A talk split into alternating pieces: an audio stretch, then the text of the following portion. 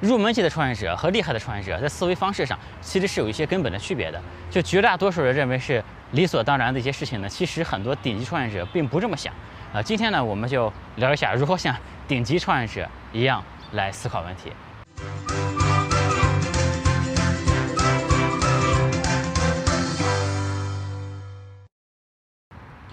有趣的灵魂聊科技人文，我是李自然。今天和大家聊一下如何像一个厉害的创业者一样来思考问题。我个人呢，并不算是一个特别厉害的创业者，但是我也做成过一些项目，也拿过最顶级的风险投资，呃，算是一个一线创业者，总是没有什么问题。而且呢，我对那些很厉害的创业者，还是他们的思维方式，我还是比较熟悉的啊。所以说，今天就找一个切入点，就是先从这个项目选择这个切入点，和大家聊一聊这个厉害创业者是怎么思考这些问题的。嗯。首先，我想问大家一个问题：大家觉得一个生意一年能赚十万块钱，另外一个生意呢，一年能赚一百万，还有一个生意呢，你能赚一千万？大家觉得这三个生意哪个比较容易干？我相信多数人都会觉得一年赚十万那个生意比较容易干，因为什么呢？因为这个十万这个数字听起来这个比较小，感觉呢好像比较达比较容易达成，感觉我使使劲一年就能赚十万块钱了。但实际情况是这样的吗？我觉得其实不是的啊。比方说。一年能赚十万块钱，你可能开一个早餐摊位，一年就能赚十万块钱。那如果你想一年赚一百万呢，你可能要开一个小饭店，对吧？那如果一年你想赚一千万呢，那可能开一个连锁店才行。但真的是十万的生意更好干吗？但其实我觉得，只要是创业都是很辛苦的，对吧？你开一个早餐摊位，你要起早贪黑，要风雨无阻，对吧？你这个一年可能都休息不了几天。那你要开一个连锁店呢，那也是一堆琐事儿，劳心劳神，对吧？这个而且从风险承担的角度来看，我们也不能说那些干小生意的人，他们这个风险就更低。其实风险呢也没有差十倍、差百倍、差这么多。所以说，你但凡是创业，都需要创业者投入巨大的精力，都需要创业者来承担风险。那么，问题又来了，对吧？既然都难、都辛苦，那你为什么不去干一个更大的事儿呢？我觉得这就是首先是一个优秀创业者和普通创业者一个非常明显的区别。那优秀创业者呢，都会去干那些很有潜力的生意。这就是天花板很高的生意，而普通创业者呢，往往就是干一个看到头，也就是赚个几百万、几千万的生意，对吧？优秀创业者不会干这个的。那是什么原因阻止了这个创业者去干更大的事情？那很多人会以为是钱，对吧？你大家可能会想，一个开早餐摊位的，他哪有钱去开一个连锁店呢？但其实大家仔细去想，有没有钱其实并不是最本质的问题。比方说，你给一个开早餐摊位的人，给他足够的钱，他就能开连锁店吗？其实他开不了的，因为他没有那个能力，对吧？那我们再换一个角度来说，比如说这个海底捞的一个副总，他可能以前这个也他可能也没有特别多的钱。我打比方啊，他如果想出来干一个连锁店，我相信呢会有很多 VC 抢着给他来送钱的。所以说呢，我觉得能不能干成，能不能干一个大生意，它最根本原因不是说有没有钱，而是说你有没有那个视野，有没有那个格局，有没有那个能力能去操作一个大的生意。而且呢，这也是风险投资存在的意义啊。前面。我做视频，下面有人这个留言说，哎，做生意是不是分两种？一种呢是需要拿风险投资的，另外一种呢是不需要的。错了，对吧？我觉得不是这样的。我觉得商业本质只有一种，就是赚钱。但是呢，如果你想做一个更大的生意，往往就需要更大的投入。那 VC 呢就是提供这个钱而已，对吧？它就提供这个投入而已。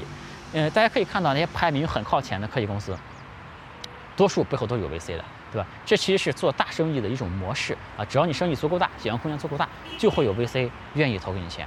所以说这个事儿呢，有没有 VC 其实不是重点啊，最关键的是对于创业者来说，最关键的是自己要有足够高的水平、足够大的格局，能够去做一个更大的生意，对吧？这里呢，我首先说，我说一点，不是说小生意不好，对吧？因为这个社会也需要很多，呃，比方说开早餐摊的、开小饭店的，这事儿都是需要的。呃，但我们坦白来讲呢。这肯定会有很多人，他总是有人，他的这个见识、他的水平是匹配不了干更大的事儿的啊。但是作为一个创业者来说，尤其是比如说收看我的节目的创业者来说，我相信大家都是愿意学习、愿意提高、想干成大事的啊。那么这时候最应该做的呢，就是要提升自己的这个格局，然后呢去找一个更大的事情来做。因为呢，做大事并不比做小事更辛苦，对吧？前段时间呢，有个朋友。找我说有个什么机会，一年能赚个两三百万啊？问我要不要一起搞？找我这个人呢，其实我同学的妹妹。呃，你说我干他吗？这，我说的是生意啊，这个不是同学妹妹，就我干他干嘛？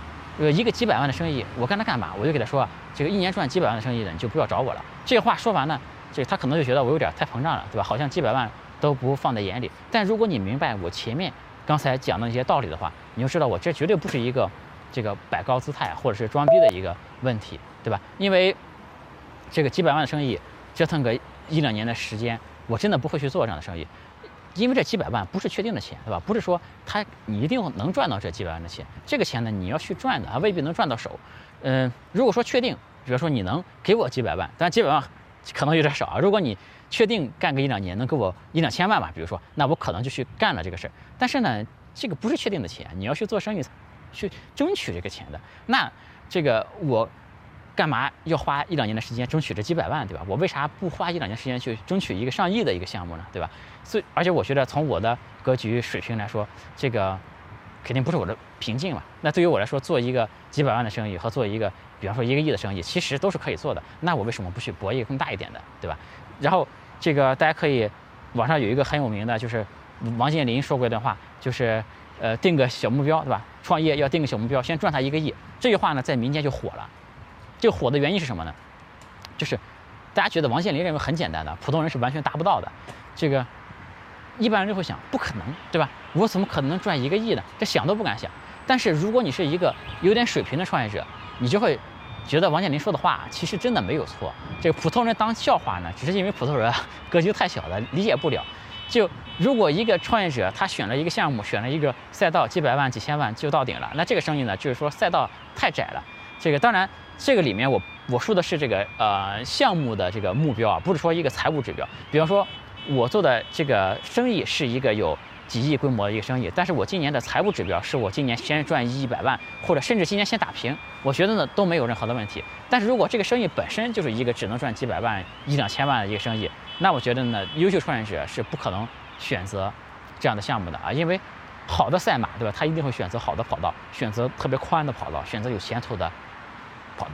我觉得先赚一个亿啊，这个目标呢，在我看来真的特别合理。所以说，我觉得这个。只是说，大家和王健林，多数人和王健林有一这么一个认知上的差距而已。那很多人认为做生意呢，应该从小开始做，对吧？这其实是一个误区。这个本质呢，其实它这个误区的本质是认为自己啊，不敢想象自己直接能干一个大生意。比方说，现在最流行的一个关键词，不管你在搜索引擎搜索也好，甚至看一些这个，嗯，这个媒体的专区也好，都会有小本创业这么一个专区，或者是小本创业搜索这个词的人特别多。嗯，所以大家很根本的想法就是，我先投入少一点，我先干一个很小的生意。但是做生意真的应该从小开始做吗？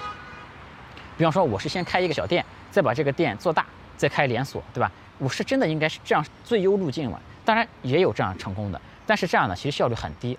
而且随着现在，其实现在这个社会啊，商业节奏是越来越快的。这个大生意呢，往往就一开始就会有一个大的格局，对吧？比方说，我前面讲过瑞幸咖啡那一期，你可以看到，他瑞幸咖啡啊，在开第一个店的时候，他就是奔着上市去的，所以一开始这个财务就特别特别清晰。一开始这个公司就是奔着上市去，就是符合上市的一个规范的，对吧？它背后整个的。资本运作、节奏感等等，绝对不是说我先开一个小咖啡店，然后我赚到钱再开第二家，再开第三家，然后越干越大，最后把它搞上市，不是这样的。所以说大生意的有大生意的做法，它不是说从小生意做大的，就一开始呢，它的目标就是去干一个连锁店，这个目标就已经设定好了，然后所有的战略的路径啊，都是奔着这个大的目标去的。那么我们前面说的可能比较虚啊，那对于普通人来说。怎么能够去考虑干一件大事呢？我觉得普通人和顶级创业者，他在几个方面是有着明显的差距的。那首先第一呢，就是普通人对钱往往没什么概念。我曾经在知乎上看见一个很高票的答案，是某某医生啊，也很有名的一个号做了一个回答。嗯，他的观点我们先不说，他的观点大概是说，你算一个平均数来作为衡量标准没有意义啊。他的有里面有一句话，我主要说的就是这句话。这句话是说呢，就是我和。啊，马化腾、马云、王健林加起来有几十个亿啊！他想用这句话呢来表示自己，就是来表示，就是你算一个总和，表示每个人都很有钱，没意义，对吧？但我听这句话，我觉得很刺，对吧？就很就很刺眼。就你和马化腾、马云、王健林加起来几十个亿，你侮辱谁呢，兄弟？那这几个人加起来肯定是五千亿起步的，对吧？当然。说这个话的人呢，是一个搞医学的小编啊，他不是搞商业的，我们不能责怪他。但是我们可以看到，其实大量的人呢，对钱是没有什么概念的，就超过一亿呢就不认识了啊，也超过一亿呢都是天文数字了，十个亿、一百个亿都非常大啊。对于普通人来说，十亿和一百亿都是花不完的钱啊，都没区别，对吧？呃，还有人说这个我没有这么多钱，对吧？我收入很低，可能我还是一个一个学生，对吧？这个或者是我的存款也不多，对吧？对我来说，可能钱超过一万我都没概念了。这里呢，我说的是，不是说你要有这些钱，而是说呢，你可以，你要对这些钱有概念。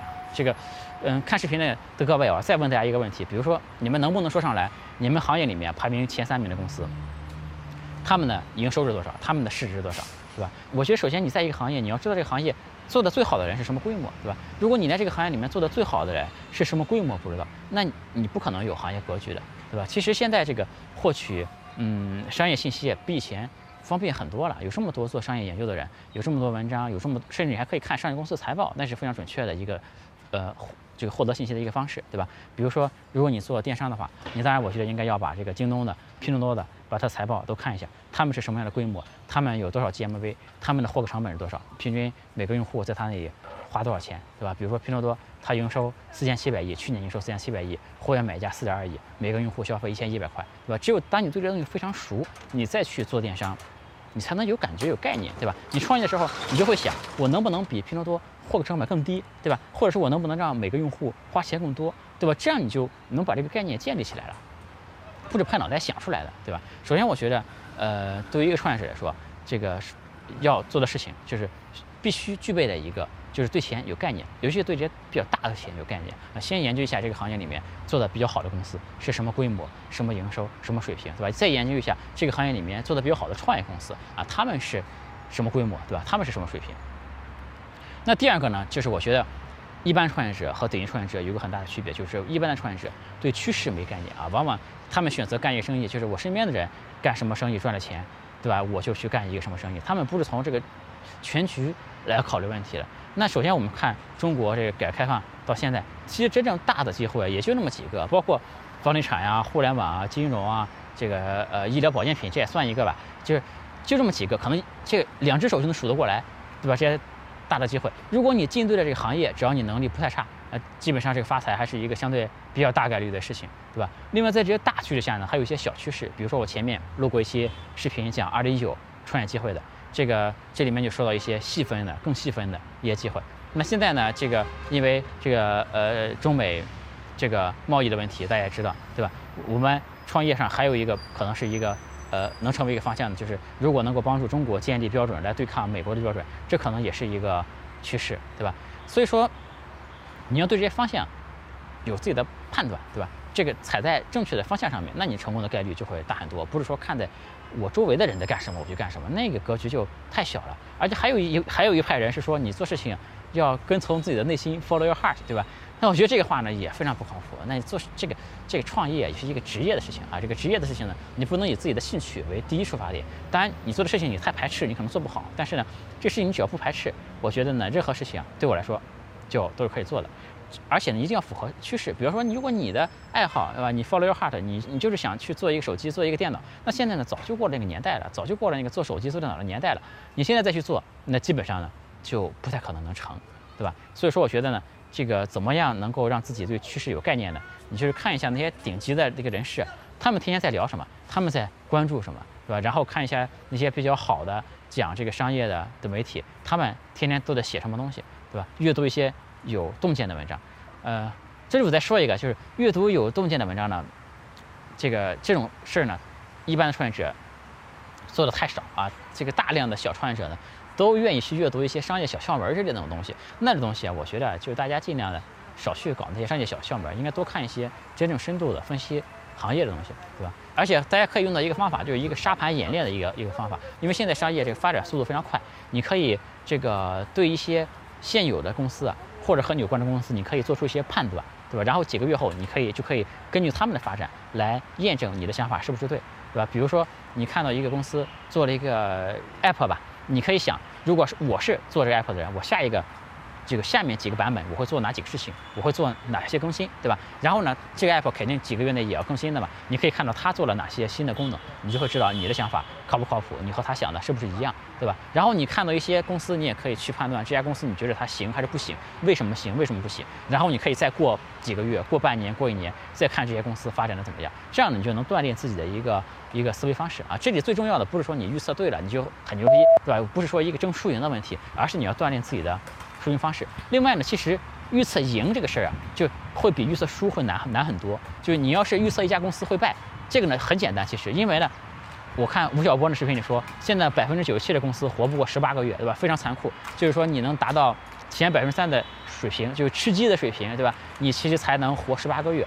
所以说，你如果想成为一个预测大师，最简单的方法，你就说别人会死就完了，对吧？因为这些公司啊，早晚都会死，多数公司呢都会在十八个月内以后死。所以说，你说哪个公司会死，这个可能不是最重要的。你要是能不能在诸多公司里面挑出那些你认为以后会发展的很好的公司来，然后呢，你过一段时间再检验一下，看你的看法是不是对，这样呢就能判断自己一个商业的感觉、商业的嗅觉。比如说，你看我李自然说，在第一期的时候我就讲了拼多多，第二期好像是讲的瑞幸咖啡，对吧？包括后面的未来汽车我也讲过，当时我就强烈的表现出来，我是看好这几家公司的。后来大家看到拼多多发展也不错，这个瑞幸咖啡也上市了，这个对吧？所以说，能预测谁能赢，这个能力就非常关键，对吧？因为你也是想成为。能赢的那个那个人嘛啊，这里顺便说一下，我预测那几个企业呢，我也要稍微调整一下它的预期，对吧？我对它的预期，拼多多呢，我是持续的看好它，我现在仍然看好它。然后瑞幸咖啡呢，我是现在呢改为谨慎看好，因为它的商业模式呢，其实也没有经过完全的的验证。但是我当时录那期节目的时候，我说它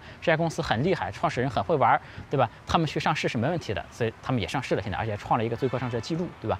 然后对于这个未来汽车呢，我现在就改为更为谨慎了，对它的判断就。更为谨慎一些啊，所以我觉得通过你去做一些预测，然后根据事实的反馈来看，就能提高自己对商业的这种认知能力。在这个做预测的过程中，你会收集很多信息，对吧？你会对趋势进行判断等等，对吧？这就可以提高自己的这个在没有什么成本的情况下，对吧？做一下沙盘演练，提高自己的水平啊。嗯，第三个，我觉得我就说最后一条吧，就是一般创业者和厉害创业者一个。比较大的区别就是厉害创业者，他们的思维啊，往往都是比较有深度的，他们不太喜欢耍很多小聪明。而那些一般的创业者呢，他们太喜欢耍小聪明了啊，而且过多的看重 idea 想法这些东西啊。你看在抖音上面，我最近在研究抖音的事情，这个最流行的商业的东西就是一些小把戏。比如说在抖音上呢，就有人教你怎么开一个烧烤店。他说怎么样开营业烧烤店呢？就是你把啤酒卖的特别便宜，你啤酒呢一毛钱一瓶，但是呢你规定这个用户啊必须买够一百瓶，买够一百瓶呢，他可以把酒存在你店里。这样呢，因为他在你店里存的有酒，他以后吃烧烤啊，他就不会去别家了，他以后就会不断的来你家来吃。像这种东西呢，听起来好像是这个灵机一动的想法，对吧？好像很实用。所以说呢，这种视频、这种方法都很火，这这种这这是大家去看他的人就很多。但是你要按这个方法来操作，肯定会赔钱的，对吧？这个这就属于那种。把商业想得太简单了，对吧？这个我们中国人有个不太好的传统，就是太看重这些灵机动的想法了。这个讲究眉头一皱，计上心来，对吧？我们欣赏都是那些搞空城计啊，我们欣赏的是以少胜多，其实这很危险，对吧？其实我个人更欣赏的是像曾国藩那样的，对吧？结硬债，打呆仗，对吧？这个你看我们现在，呃，新的中国的这个互联网三个小鱼头，TMD、头条、美团、滴滴，对吧？头条是一路和腾讯正面刚着做起来的，对吧？这个美团，你大家可以看我美团以前做的那期美团十四年三千亿那个视频，那个美团就是在一个血窝里杀出来的，都是正面刚，非常非常难打赢的。然后你看滴滴的话，不但在在国内打败了一系列非常强悍的竞争对手，还要和国际巨头像 Uber 这种公司去打，还要把战火烧到对方的这个长滩上打。其实啊。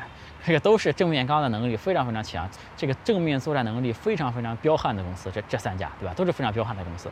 呃，《孙子兵法》里面也讲究以正合，以奇胜，对吧？首先你正面先刚住，对吧？正面你不能虚，再想想有什么这个奇怪的想法，或者是有什么奇招能够打败这个对手，对吧？比如说我前面讲过海底捞，海底捞你办法再多，首先你口味不能差呀，你口味再差，你别的想办法都没有用了。而且这些所谓的这些创业的小 idea 啊，这些。呃，灵机动的想法往往都是没什么护城河的。坦白讲，比如说，我们就算开烧烤店，我们前面说的那个你送用户啤酒的那个那个东西能成立的话，那么你去试试验成功了，那其他的店抄一下，那不是很快吗？那分分钟就把你的这个想法就抄过去了。所以说，这个生意都不是靠这些小的 idea 建立起来的，它都要建立在非常坚实的基础之上的。很多一般的创业者，他们搞了一个 idea，本身可能是在我看来可能是。都是一窍不通那种，害怕别人抄，对吧？这种创业者其实特别特别的多。其实现在商业社会啊，在很多年之前就讲究后发先至了，可能从段永平时代开始就讲究后发先至了。就这个事儿呢，我先让你去干，你验证成功了，我再抄你，因为我的钱比你多，我的资源比你多，我的人才比你多，我后发先至还是能打赢，对吧？所以说，对于大公司来说，你说市场上这么多 idea，他会抄吗？对吧？你说你的 ID 特别好，所以大公司会抄你。但其实每一个有 ID 的人都认为自己的 ID 比别人的好，ID 没有不好的，对吧？难道这些大公司会一个一个的去试这些 ID 吗？不会的，他就会让你们这些小创业者去试，会让你们去替他们这个投入时间、投入精力、投入钱、投入自己的生命去验证。等验证过了，你的规模起来了，哎，他带着更多的钱、更多的资源、更多的人进来了，他就准备去干这个事儿了，对吧？所以说，一个 idea 不成功的时候是没人抄的，但是你成功之后呢，一定有人抄。啊，所以说你怎么可能靠一个好 idea 来赢，对吧？好的 idea，它一定是基于对这个商业，就是一个真正好的 idea 是一定是对基于这个商业有深刻理解的。它这里面有一套完整的东西，知道怎么这个建立壁垒，怎么样面对大公司的进入的这种竞争等等，都会考虑进去啊。我后面可能这个会专门出一期视频来给大家讲，怎么样的一个创业 idea 算是一个真正的好 idea 啊。我先挖一个坑，但是这里我要强调一个重点，就是说创业者本身要练好内功，好比一个。江湖高手，对吧？我在想一个什么东西，我创立一个武功一个剑招，那可能是挺可怕的一个事儿。但是对于一个本身能力还没有在江湖上崭露头角的一个无名小卒来说，你去想一个 idea，我要创立一个奇招，我就觉得我能横行江湖，这其实本身。可能就是非常不现实的一个事儿，对吧？这个道理很简单。然后呢，其实创业者本身呢，不是说有一个 idea 的问题，其实真正好的创业者，他就能持续输出 idea 能力很重要，对吧？我做了一个一个事情，我要不断的想新的方法出来，我要不断的去验证我的想法，而不是说基于一个想法来做啊。基于一个想法来做，你想法错了怎么办，对吧？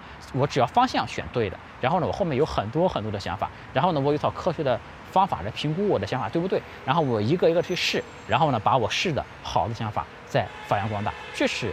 厉害的创业者，他们会这样来思考问题啊，所以说，嗯，最后简单总结一下，就是一个有雄心的创业者，他会挑大的市场来做，他会做那些最赚钱的生意，而且呢，就是普通人和顶级创业者有几个比较明显的差距。第一呢，就是要建立对钱的概念，对吧？要对很大的钱、很大的数字要有概念。第二呢，是对趋势要有概念，对吧？要去了解那些现在正在发生的趋势什么，一定要踩在趋势上才能。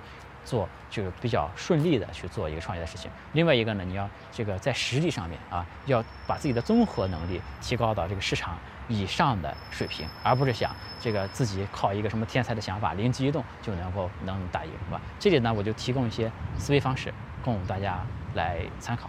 今天呢，和大家聊到这里。当然，这个成为一个顶级创业者这个事情本身也不是每个人都可以的。可能会有些人说，看我的视频还是不知道怎么做，或者还是不知道这个还是做不到一些事情。这个没有关系，我觉得。但大家呢，可以嗯想一想，对吧？可以朝我说的方向去试试看。嗯，这当然我说的话呢，也不见得这个全对了，供大家来探讨吧，好吧？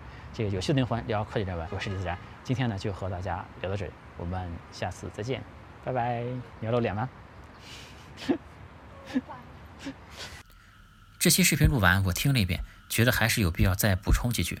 我有一个朋友做 FA 很有名，他发了一个朋友圈，说他发现一个现象，就是他身边那些能力还不错的人，往往混得都不错，而那些能力特别强的人，有的呢过得很好，有的呢反而完全不行。他的结论就是，一个人有五分的能力，往往就会去做五分的事情，这样呢其实失手的概率也比较低。而那些有七分能力的人呢？本身能力比较强，也比较自信，往往会去挑战那些十分的事情。那这样呢，就是失败的概率也会比较高。我做这个视频的目的是想给大家指出一个可以提高的方向，以及指出一种新的思维方式啊。但是实际操作中呢，还是要有自知之明，不要硬干那些超出自己能力范围的事情。另外呢，这个世界上还有一种人，那种人呢就是跑江湖的，一和他说话呢就是几千万、几个亿的生意，满嘴跑火车，但其实呢。背后什么都没有，就是纯粹吹牛逼。嗯，我当然也不是希望大家成为那种跑江湖的人。嗯，我就补充到这里，